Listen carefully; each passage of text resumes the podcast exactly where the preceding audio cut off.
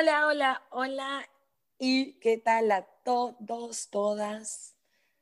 Bueno, perdón, perdón, perdón, perdón que nos hemos desaparecido bastante, bastantísimo. La verdad que son tres países diferentes, son horas diferentes. Eh, yo, por ejemplo, tengo a España en este momento cuatro horas de diferencia y con Colombia dos.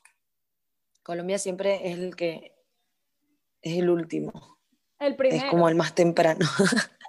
bueno, o sea, es como, es como el que termina el día eh, último. Eso, a eso me refería. Pero bueno, nada, estamos contentas porque tenemos ganas de volver a tener estas charlas, encuentros y la verdad que no, no lo queremos perder. Queremos seguir eh, dejando estos mensajitos bonitos que nos hacen muy, muy, muy bien a nosotros y esperamos que también a ustedes.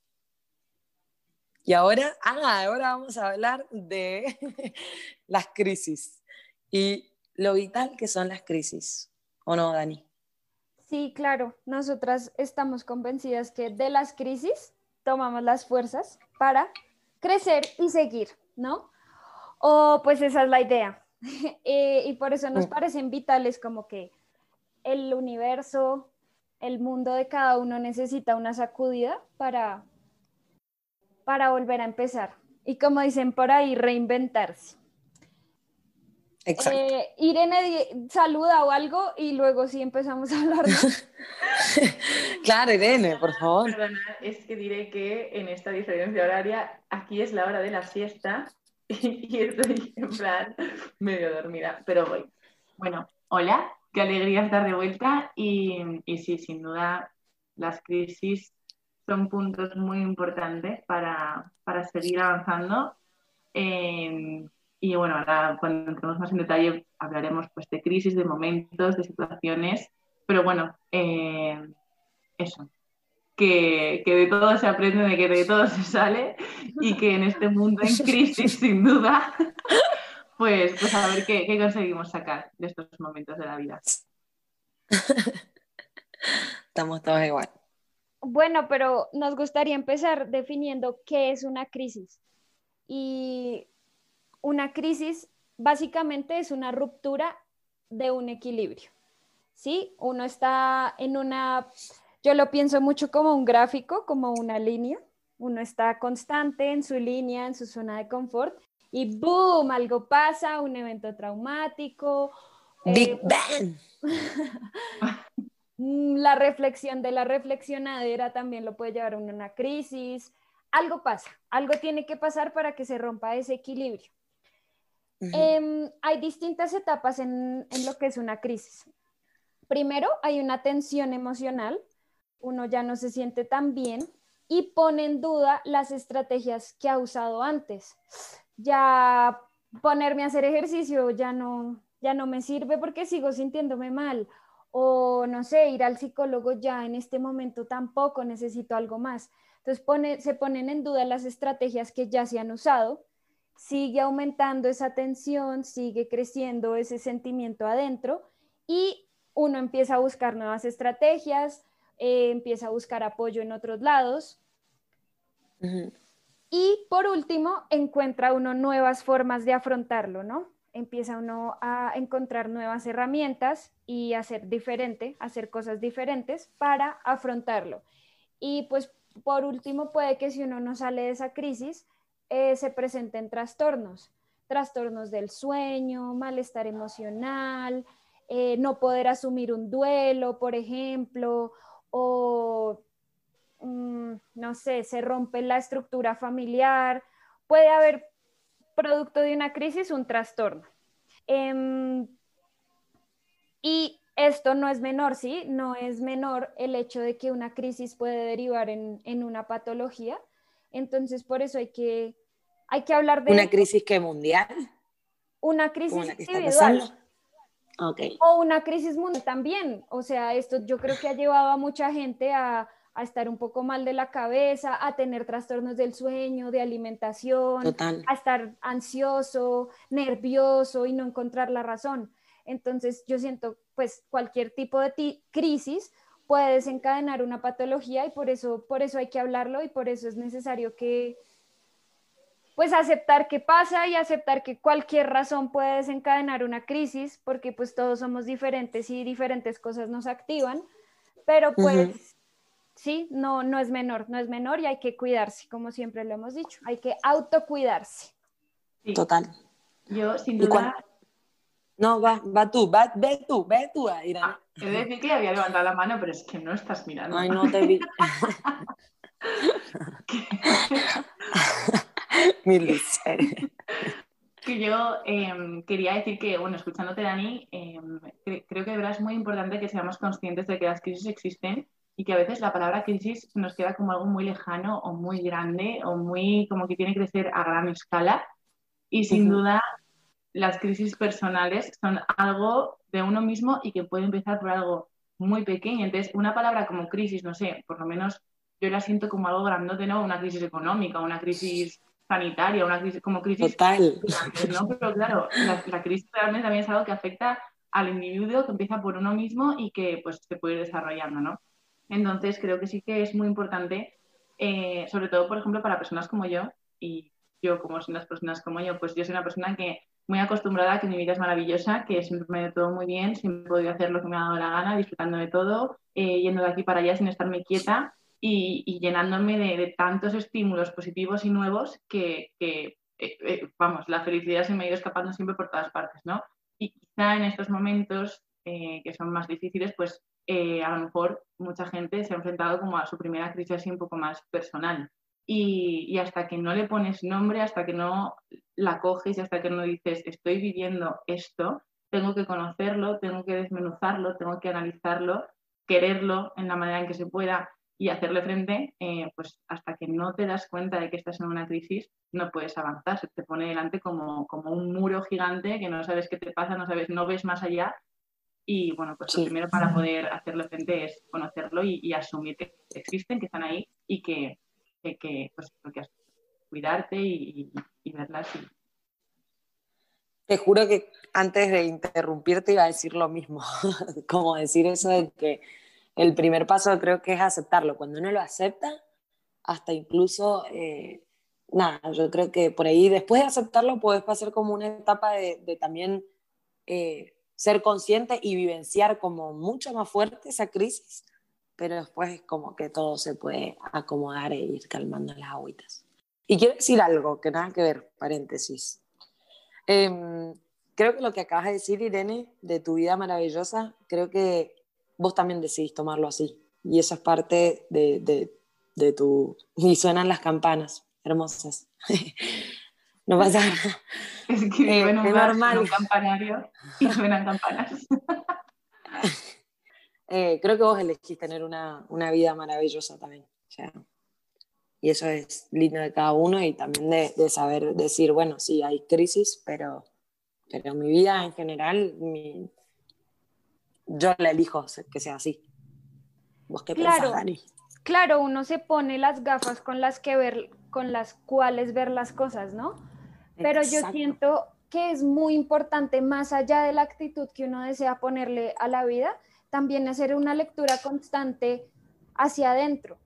Mm, como que hay veces que el día a día, el trabajo, la familia, los hijos, todo no, no le permite a uno detenerse a mirar pero si, no, si empiezas a no dormir bien, a no tener apetito, te sudan las manos, eh, hay pensamientos recurrentes en tu cabeza como que no es normal, ¿sí? Se está rompiendo ese equilibrio del que hablábamos y es importante saber leer eso, saber leer cuando se te está cayendo mucho el pelo, eh, son, muchos, son muchas cosas pequeñas que uno a veces dice, ay, no, sí, el estrés de la oficina, ay, sí, pues es que estamos en pandemia, es obvio que todo el mundo se está sintiendo mal, pues sí, pero no todo el mundo se siente mal por la misma razón, porque te estás sintiendo tú mal, cuál es tu crisis o qué, qué desestabilizó tu equilibrio.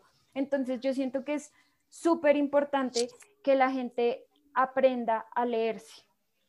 Sí, por ahí no minimizarlo. Está, está re bueno lo que estás diciendo, porque por ahí uno, hasta incluso con, con los síntomas del COVID, ¿no?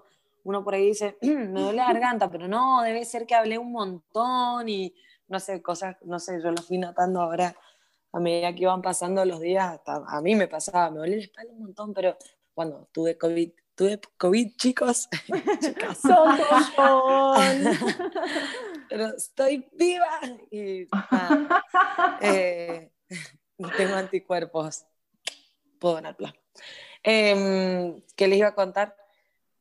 Eso de, por ahí estaba en el momento en el que lo estaba pasando y decía, es muchísimo la espalda, pero quizás antes de, que, de saber qué era lo que era, yo decía, no, pero debe ser que me, me esforcé o que estoy sentada en la silla y como que me parece re bueno eso, lo, lo, puse, lo ejemplifiqué solo con el COVID, pero me parece re bueno lo que dijiste, Dani, y, llevarlo a todos los aspectos de la vida, lo que vos decís, no, no minimizar los factores o, las cosas que nos pasan.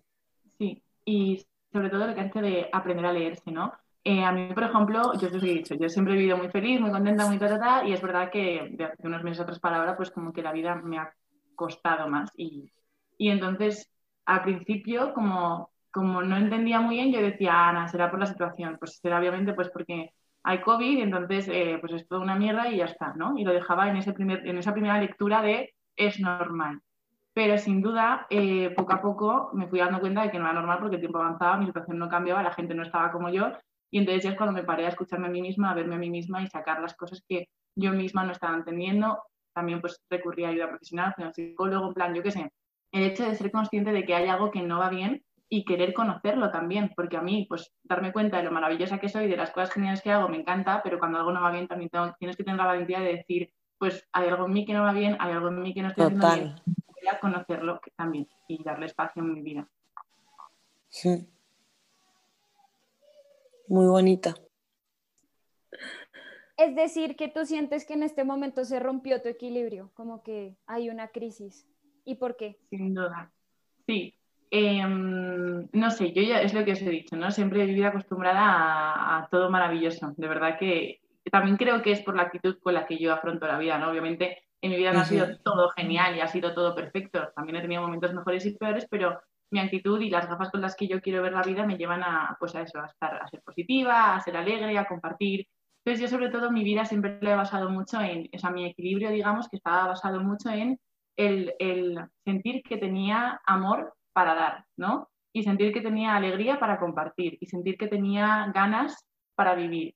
Y, eso, desde septiembre o así, como que de repente eh, ese equilibrio maravilloso en el, que, en el que vivía se rompió y empecé a ser una ermitaña que me apetecía estar conmigo misma. Y se acabó, eh, hablaba mal a la gente, era un ogro, eh, no me apetecía nada ni salir ni hacer... Es como que de repente todo lo que era normal para mí dejó de serlo ya hasta me empecé a plantear si estaba cambiando, o sea, si mi personalidad estaba dejando de ser la que había sido durante 26 años y estaba mutando hacia otro tipo de persona, ¿no?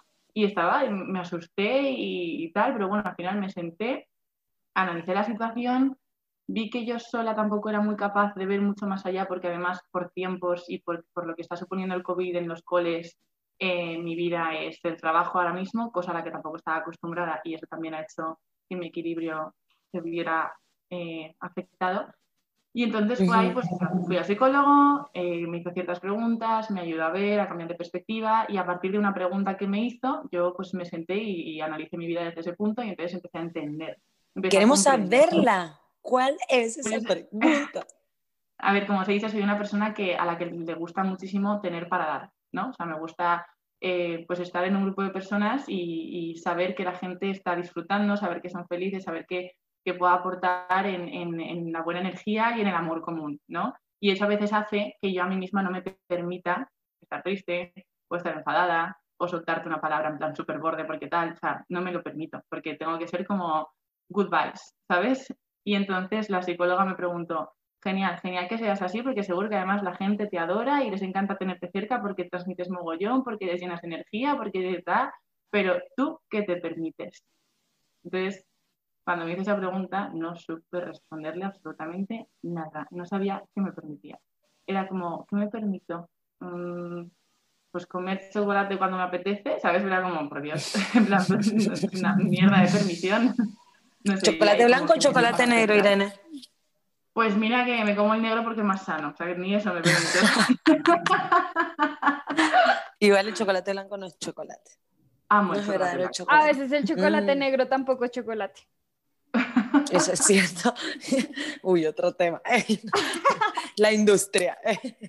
Pues y ahí concluiría en, en, que, en mi equilibrio, en qué punto está. Yo estoy viviendo, lo, lo, lo, he asumido ya, una crisis existencial total y absoluta. Lo que estaba acostumbrada ha cambiado, lo que me llenaba ya no me llena. Bueno, mentira, me llena, pero está prohibido. Es decir, bailar, viajar, conocer gente, está completamente, absolutamente prohibido. Así que, claro, mm, tres grandes pilares de mi existencia ahora mismo no, se, no, no están permitidos y eso obviamente ha afectado a mi día a día. Y entonces, ahora mismo, como que ya estoy más tranquila porque sé que es algo temporal, estoy encontrando luz y energía en, en otros puntos de mi vida, eh, en los que, por ejemplo, también incluyo la fe, incluyo a Dios. O sea, yo soy una persona creyente y en este tiempo eh, he buscado esa energía que a mí me faltaba y, y, como cristiana creyente, pues para mí el amor de Dios es, es, maravilloso y ahí he encontrado una fuente en la que me ha apoyado y me, me ha llenado de, de, de, alegría. Ahora me voy al convento y me pongo a rezar todo el día. no. Eh, no, pero en serio, yo qué sé, pues eso, me, me, ha servido para, para dar una vuelta sobre mí misma y encontrar otras fuentes de energía a las que aferrarme y a las que, eh, de las que nutrirme. Vos sabés que yo también voy a la psicóloga y me encanta. Y una vez también estaba hablando ahí en todo el proceso y me hiciste acordar algo que ella me dijo, eh, de, de, las crisis que también pasé eh, en épocas de COVID. A mí me pasó mucho de que yo sufrí un montón por cuidar a mis papás, porque yo vivo con mis papás. Y, y la pasé muy mal, que llegaba a llorar porque, nada, tenía miedo de traer el bicho a mi casa, eh, también, bueno, crisis laborales eh, y, y, y, bueno, otras cosas que me pasan por adentro. Y, y ella una vez me dijo, deja de categorizar a tus emociones, deja de considerar que son o positivas o negativas. Si estás feliz es bueno, es positivo, y si estás mal y triste o con miedo es negativo, me decía.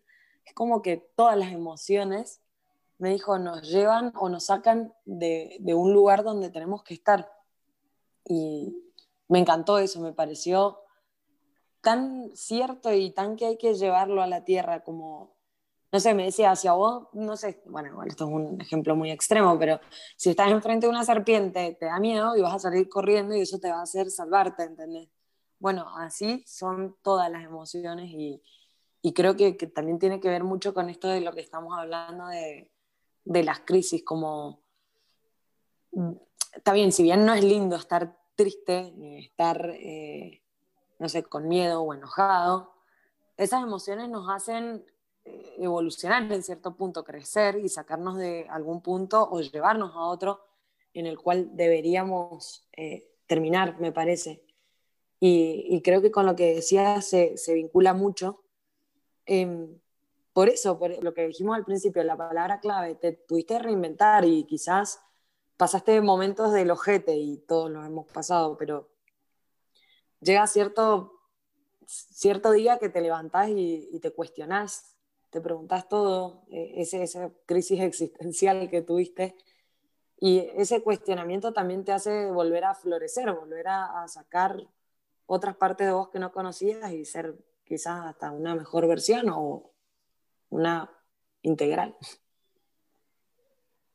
Bueno, ya que tocaron el tema de los psicólogos, hoy el día en el que estamos grabando es el día del psicólogo, entonces feliz día para... ¡Ay, feliz día! Bravo a todos los psicólogos y gracias por lo que hacéis.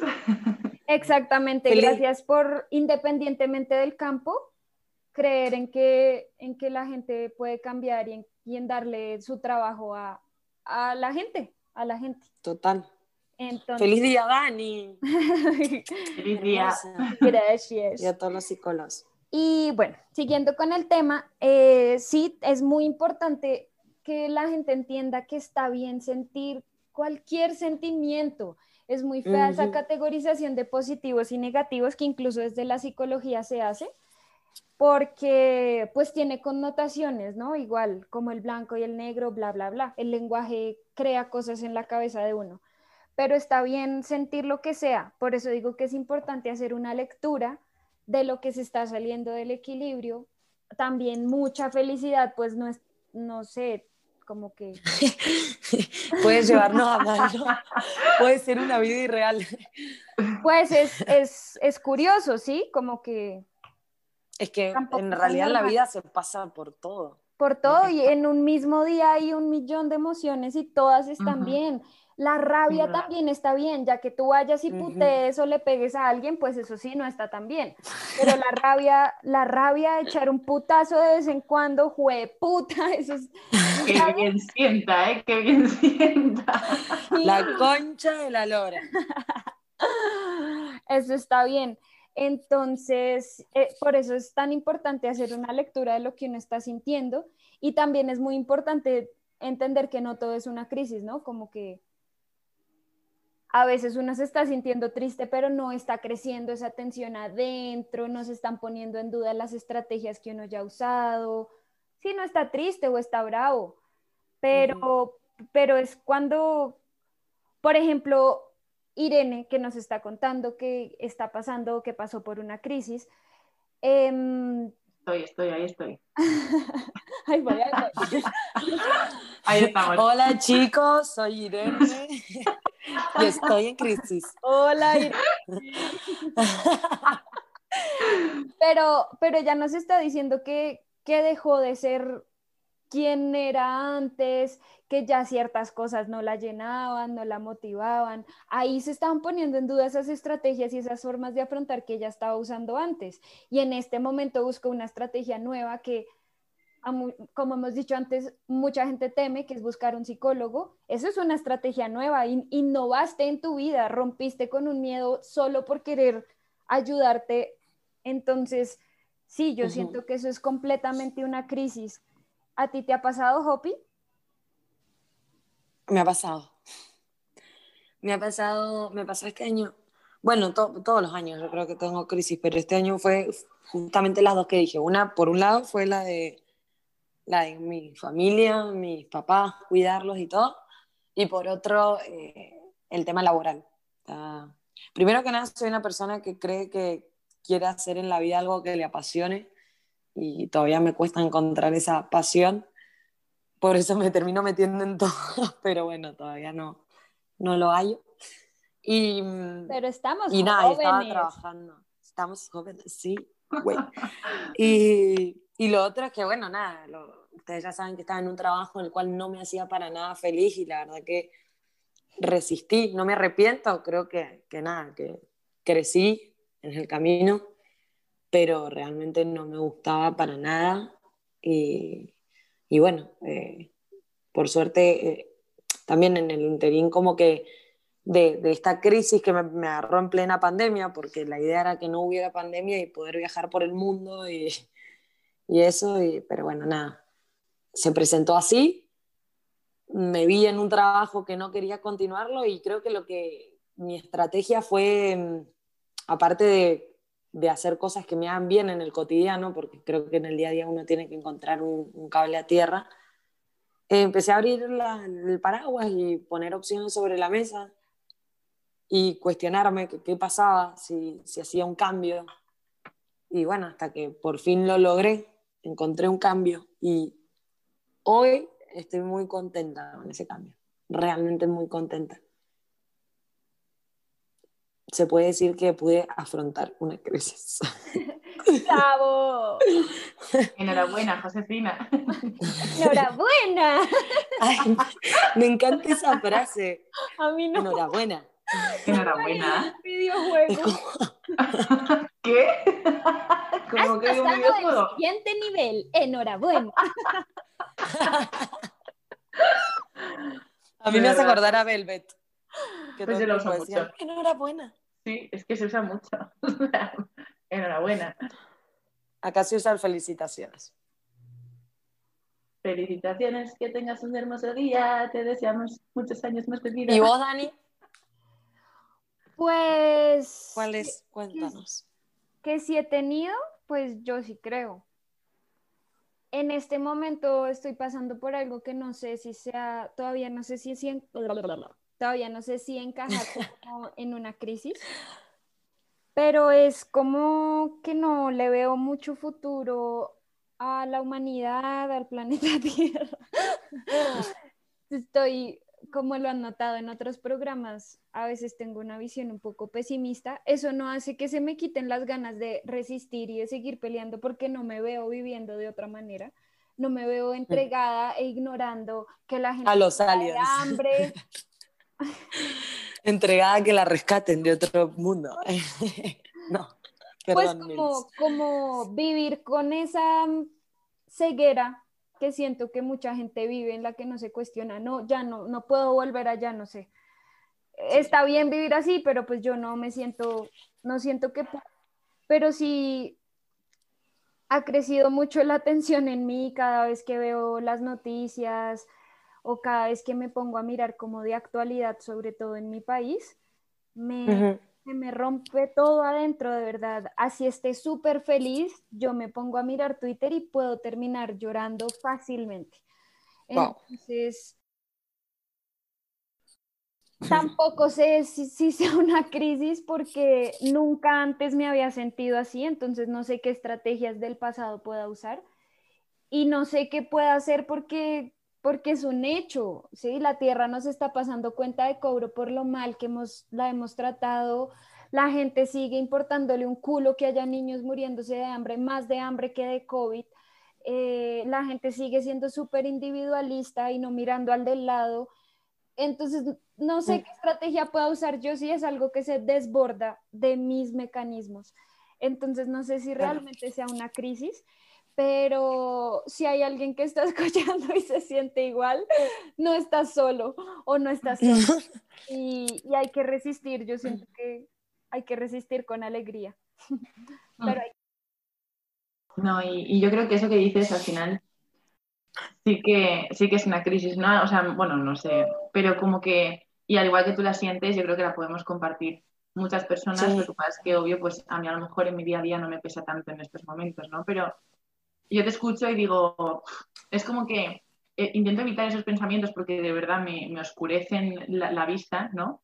Pero es verdad que es una pura realidad y que está ahí. Entonces, has dicho que hay que resistir y yo creo que también, sobre todo, no hay que rendirse. O sea, que es verdad que lo que podemos hacer nosotros es nada, o sea, es nada. Pero bueno, al final, nada más, nada más, nada más, nada, algo formará, ¿sabes? Y aunque Total es muy difícil porque además todo juega en contra y ves que es que por mucho que tú hagas no sirve de absolutamente nada y, no hay luz, eh, da igual, o es resistir y no rendirse. O sea, como enfocar tu vida hacia ese camino y tener confianza de que de algo estará sirviendo, aunque a lo mejor nunca llegues a verlo, pero bueno, un poco esa confianza ciega que le pones al amor de tu vida o de a tus padres cuando eres pequeña o cosas así, ¿no? Que al final no es mis resultados, pero como que confías que de algo sirve. Lo que tengo para aportarte es que es cierto, ¿no? Eh, yo a veces también quizás no, no, lo consumo muy en el cotidiano porque yo creo que a mí también me pone mal eh, el, el, hecho de saber cómo la gente no le importa. El otro día iba caminando por la calle y vi que un señor tiró una botella a la, a la sequía como si fuera nada, tenía a dos pasos más adelante un basurín, por ejemplo, y más allá de que eso es pequeño, las grandes industrias hacen eh, cosas terribles y horrorosas que ni siquiera somos conscientes, pero, mm, pero así como, no sé, tengo, tengo unas amigas que dicen algo que me parece muy bonito. Así como en la época de los esclavos, no sé, yo me imagino a esa gente pobre que debe haber dicho yo, o sea, mi, mi mi gente nunca se va a salvar de esta o, por ahí que, que bajaba los brazos. Llegó un, momento en el mundo en el que la humanidad dijo, no, o sea, eso, es asqueroso lo que está pasando. Eso es inviable, no se puede tener una persona de, de cachiche, de que me haga lo que quiera, ¿no? Yo creo que en algún punto también puede llegar a pasar a futuro con, con pequeñas cosas, ya sea con, no sé, dejar de contaminar, dejar de considerar el piso eh, un basurín, dejar de, no sé, o disminuir el consumo de carne, no sé, pequeños actos que por ahí vayan haciendo que, que la humanidad vaya transformando a gran escala, es como lo que dijo Irene, quizás poquito, poquito, poquito hace una marea enorme. Claro, el único inconveniente que yo le veo a eso es que La Tierra nos va a pasar una cuenta de cobro y ya son muchos años acumulados en que a la, y a la misma gente le importa un culo. O sea, ¿cómo es que, cómo es que la primera toalla higiénica que nosotras usamos, que nadie nos dijo que usáramos otra cosa, porque eso es lo que nos dijeron que usáramos, no se ha degradado?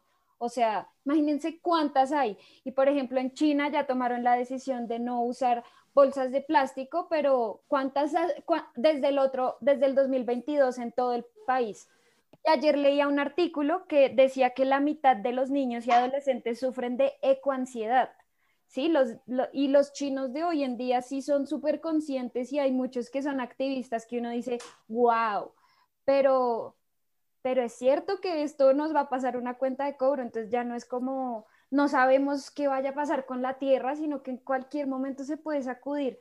Pero eh, ahora que, estamos hablando de esto, yo siento que sí puede ser una crisis, puede ser una crisis, crisis global de gente que está de nuestro lado y de gente que, que puede llegar a ser tan reflexiva y consciente como nosotras. Y, y justamente eso me lleva a hablar de los mecanismos que uno puede usar para afrontar una crisis. Por ejemplo, uno puede, como decía Irene, hay aspectos espirituales y religiosos que juegan un papel muy importante.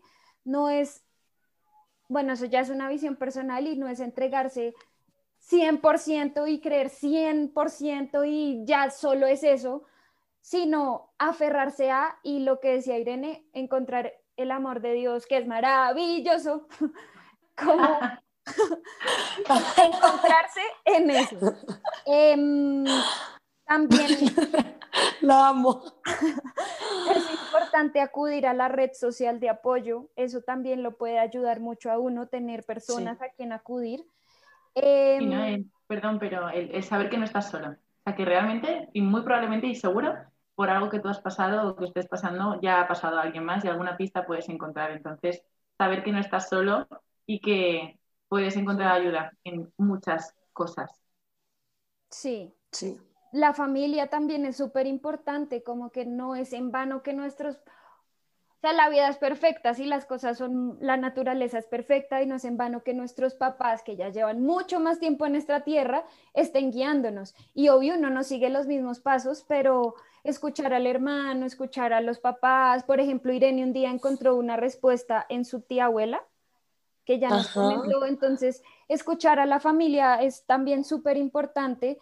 Eh, y, y lo que hemos dicho siempre de, de estar solo y de también uno cuidarse solito, porque no siempre puede estar acudiendo al resto. Y hay una que me parece clave para lo que estábamos hablando, es eh, los, los amigos. Sí, obvio, los amigos, la red social, sí, los amigos son muy importantes. Incluso a veces cuando uno termina un día mamado del trabajo, vamos a tomarnos una cerveza, uy, no, es que estoy muy cansado, vamos. Y uno se pone a hablar mierda y termina como mejor. Bien. Sí, es, sí, energía renovada. Exactamente. Totalmente.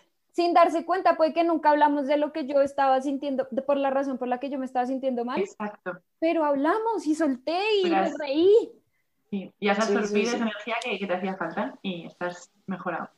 Y yo, por ejemplo, lo que decías de la familia, o sea, sin duda, ellos llevan más tiempo aquí y a veces como que pensamos que no nos van a entender o que no tal. Y yo, por ejemplo, en esta crisis que estoy viviendo, el, la primera visión de crisis, la primera persona que me dio la pista de lo que estaba viviendo fue mi padre. Hablando con él, él me dijo, esto no es nuevo, esto lo hemos pasado todos y tranquila, tranquila. Y, de ahí como que encontré un poco de respuestas, ¿no? Y me sentí entendida y vi por dónde tenía que empezar a caminar. Qué bonito, Irene. ¿Y cuál era la última, Dani? Sistemas de valores y, e ideológicos. Entonces yo siento que sí, como encontrar eso de que mi, mi, filosofía de vida va a ser no entregarme a lo que con lo que siempre he estado en desacuerdo y resistir y seguir educando y seguir dando y seguir haciendo con amor, como aferrarme a esa ideología, eso también es como aferrarse a creencias, eso también ayuda bastante. Qué bonito. Dani, no sé si, la conoces, pero en esta crisis que estás viviendo, bueno, que estamos viviendo todos a nivel general, e incluso la gente que no lo sabe también lo está viviendo porque le va a afectar, que es la crisis global natural del mundo, hay una, rama, una rama filosófica que se llama la ecosofía, la descubrió el otro día, y ¿La qué? Repetila. Ecosofía. Y habla todo sobre cómo vivir la vida en, coexistencia con la naturaleza, con respeto, amor, cuidados. es muy interesante. Así que ahí podemos, sacar ideas y apoyo y una comunidad, digamos, ¿no? Para, hacer frente a ciertos miedos, preocupaciones o desesperanzas. Propongo algo, vamos a, a ver bien de qué se trata esta ecosofía y algún episodio nos vamos a encargar de comentarle al público, a nuestros oyentes, que, de qué se trata esta filosofía. Como la vemos desde nuestros ojos, sí, me gusta, me gusta. Y es, sí, lo que tú dices es una crisis mundial y yo creo que muchos jóvenes nos estamos sintiendo así, muchos jóvenes que hemos nacido sensibles a esta realidad.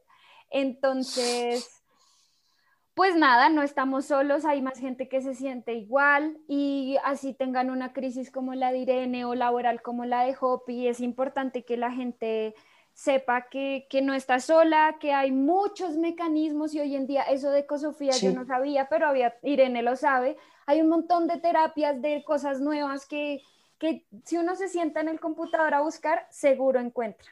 Entonces, Totalmente. Sí, no, no hay que desfallecer y hay que sacar un poquito de energía para buscar nuevas estrategias. Exacto. Un poco como conclusión, yo me quedo con no estamos solos, nada es perfecto, y todo el mundo experimenta, vive, siente y aprende de las crisis. Y al final todo llega, todo pasa, todo cambia y, hay que Totalmente. Yo algo que, que, también dejo es, hay que tocar el fondo para poder tomar ese empujón y salir a flote. Así que creo que las crisis son vitales. Sin duda lo son.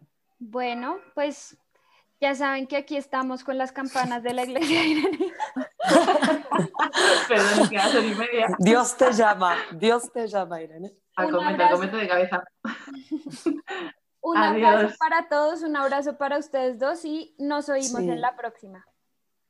Chao. Las Adiós. Gracias. Chao a todos y a todas.